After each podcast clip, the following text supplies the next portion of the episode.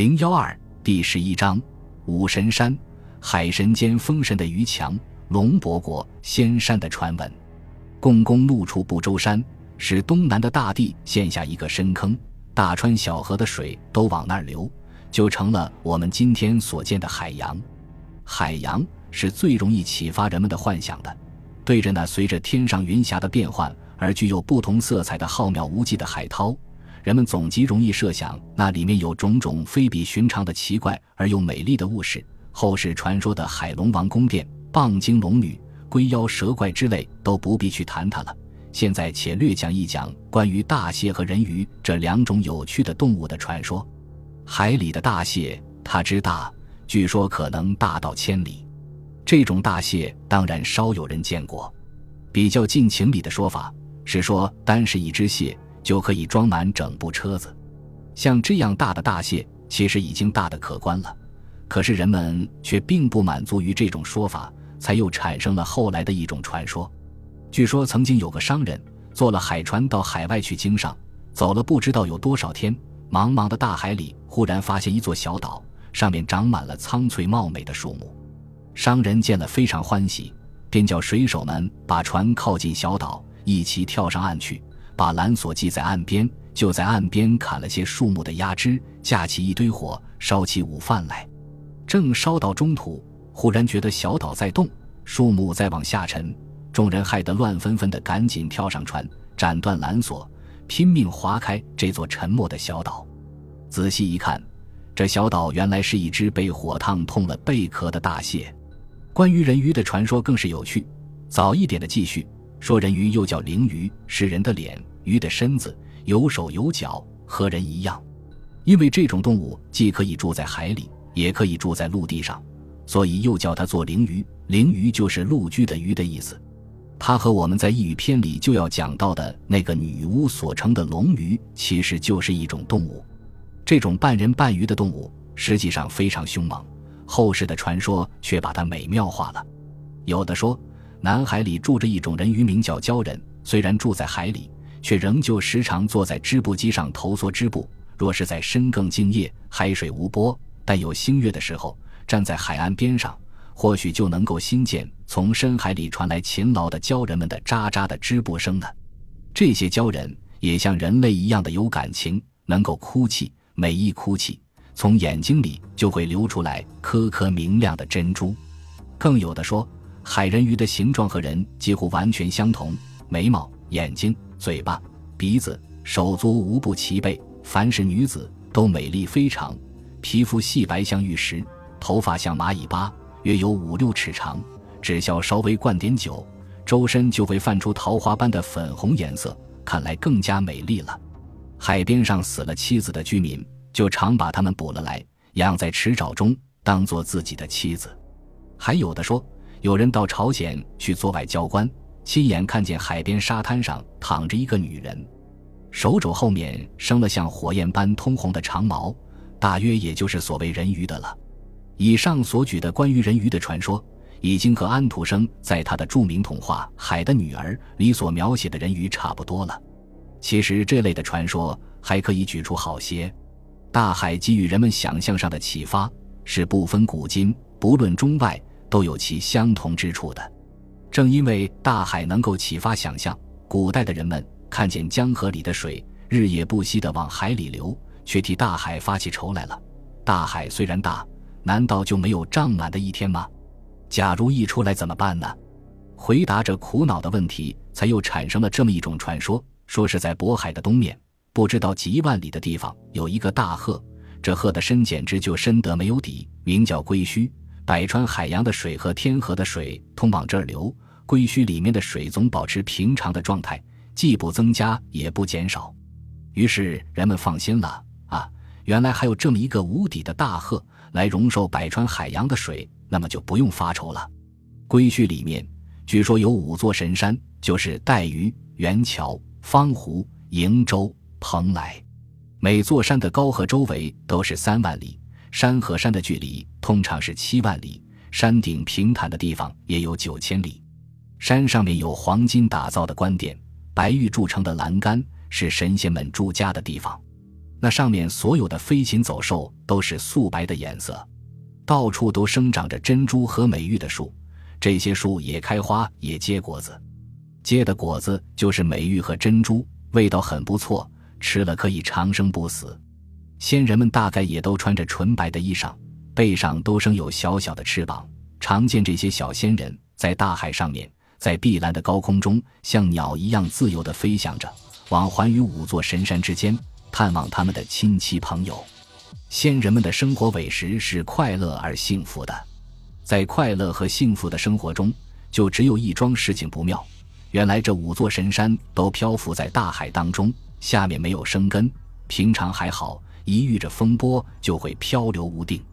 这对于神仙们的彼此往来，感觉很不方便。估计已经快要飞到了，忽然又远了一程，估计在某处地方。忽然又不知去向，要先去寻觅，这都是劳神费力、很伤脑筋的事。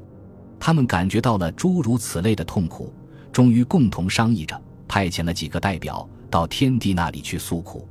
天帝把这事在心里忖度了一下：神山漂流无定倒是小事，社火一旦风波过大，把无根的神山漂流到北极去死，沉没在大海里，失掉了先人们居住的地方，却很是可虑。因此，命令北海的海神于强赶快替诛仙想个妥善的办法。这海神于强乃是天地嫡亲的孙儿，又兼风神。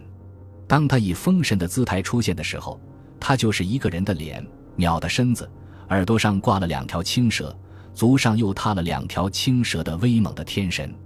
这天神扇动着他的一对大翅膀，鼓起蓬蓬的猛烈无比的飓风。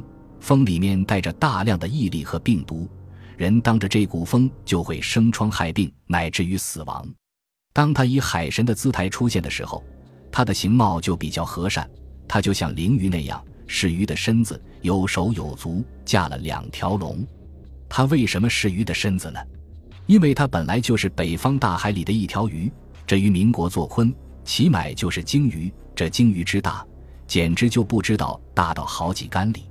忽而他摇身变变做了鸟，这鸟名叫做鹏，其实就是一只凶猛的大凤。大凤之大，单拿它的背来说，那宽广也就不知道有好几千里了。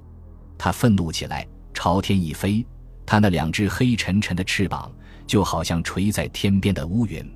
每年冬天，当海潮运转的时候，它就将从北海迁到南海，由鱼变而为鸟，由海神变作风神。那呼呼的怒号着，吹过原野的刺骨的寒冷的北风，就是由变作了大鸟的这位海神于强鼓吹起来的。当他出变大鸟从北海起飞的时候，看啊，他的翅膀一击，就掀起了排天的海浪三千里，他扇动着它们，乘着暴风直上云霄九万里。他这一飞，整整就飞了半年，一直飞到了目的地一南海，才降落下来，小作休息。依旧是这位海神而兼风神的于强，接受了天帝的命令，要给诛仙的居住地想个妥善的办法。海神不敢怠慢，连忙调遣了十五只大黑乌龟到龟墟去，把五座神山用头顶顶戴起来，一个顶戴着，其余的两个便在下面守候着。六万年交代一次，轮流负担。顶戴神山的乌龟们做这种工作，也并不就非常老实。有时他们顶着顶着，也会突然兴致发作，大伙儿一起在沧海中拍着他们的足爪，快乐地舞蹈起来。这种无意的游戏当然会使神山上的神仙们小小受点苦恼，但比起先前所受的风波漂流之苦，也就算不得什么了。神仙们都欢喜无尽，大家又幸福平安地过了若干万年。不料有一年。却被龙伯国的一个大人来做了一次无心的捣乱，又使得仙人们遭受了一场天大的祸殃。龙伯国原来是一个大人国，住在昆仑山北方不知道几万里的地方。这国家的人大约都是龙的种族，所以称为龙伯。且说其中有个大人，因为他闲着没事干，闷得心慌，就带了一根钓竿到东方海外的大洋中去钓鱼。两只脚刚一下水，走了步儿步。就到了归墟五神山的地方，再走几步，五座神山就给他周游遍了。举起钓竿来一钓，接二连三地便被他钓上来了六只长久没有吃食物的恶乌龟。他也不管三七二十一，把乌龟背在背上就朝家里跑。回家去还把那乌龟壳剥下来粘挂呢。这么一来，可怜带鱼和元桥两座神山就漂流到北极，沉没在大海里了。累得不知道有多少神仙慌忙的搬家，带着香龙杖背在空中飞来飞去，流着一头大汗。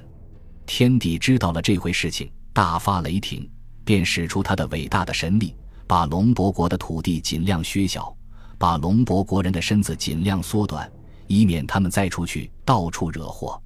直到许多年以后，这一国人的身量已经缩短到无可再短了。但据当时一般人看来，他们也都还有好几十丈长呢。龟墟里的五座神山沉没了两座，还剩三座，这三座就是蓬莱、方丈。吉方湖和瀛洲，还叫那些大黑乌龟好好的用他们的头顶戴着。乌龟们自从受了龙伯国大人的教训以后，却也老实安静多了。他们一直顶着神山，再也没有听说出过什么乱子。可是自从龙伯国的大人来捣了一场乱以后，海上神山的名声却传扬开去了。大陆上的人们都知道，海中不远的处所有这么几座美妙而神秘的仙山。谁都想要到仙山去玩玩。大约果然也曾经有过在海边捕鱼的渔夫渔妇，偶然被风把小船给吹到了仙山的近旁，因而上了仙山。仙人们殷勤地招待了这些朴质勤劳的远客，然后又用一阵仙风平安地吹送他们的小船回去。于是，在人民中就更加有兴趣地流传着关于仙山的传说，还说仙人们藏有长生不死的良药等等。这些传说辗转传播，终于吹送到了国王或皇帝们的耳朵里。那些富贵权威到了极点、享尽人间欢乐的帝王们，唯一的恐惧就是怕死神突然来夺去所有的这一切。听说仙山有不死的良药，便都贪心勃勃，不惜钱财打造大船，准备充足的粮食，派遣方士入海到仙山去求药，一心想要得到这世间最宝贵的东西。战国时候，齐国有威王、宣王；燕国有昭王；秦代有秦始皇；汉代有汉武帝，都曾经做过这类徒劳无功的尝试。他们一个个都像普通人般的死掉了，谁也没有得到过不死的良药，甚至连仙山的影子在哪个方向也都没有看见。可怜，可怜，愚笨而贪婪的贵人们啊！也有求药不得回来的人说。仙山是确实曾经看见过的，远远望去，好像天边的浮云。即知道了，却看见几座仙山反而精明澄澈的浸在海水里，台榭楼观仙人、树木禽兽都显得清清楚楚地。再把船开过去一点，却突然吹起一阵海风，吹得大小船只只好回头走，到底不能靠近仙山的边缘。一这也许是真实的。那么就是仙人们不愿意接待这批帝王老爷们派来的使者，也许不过是个谎话，是方士们编造的许多美丽的谎话中的一个谎话罢了。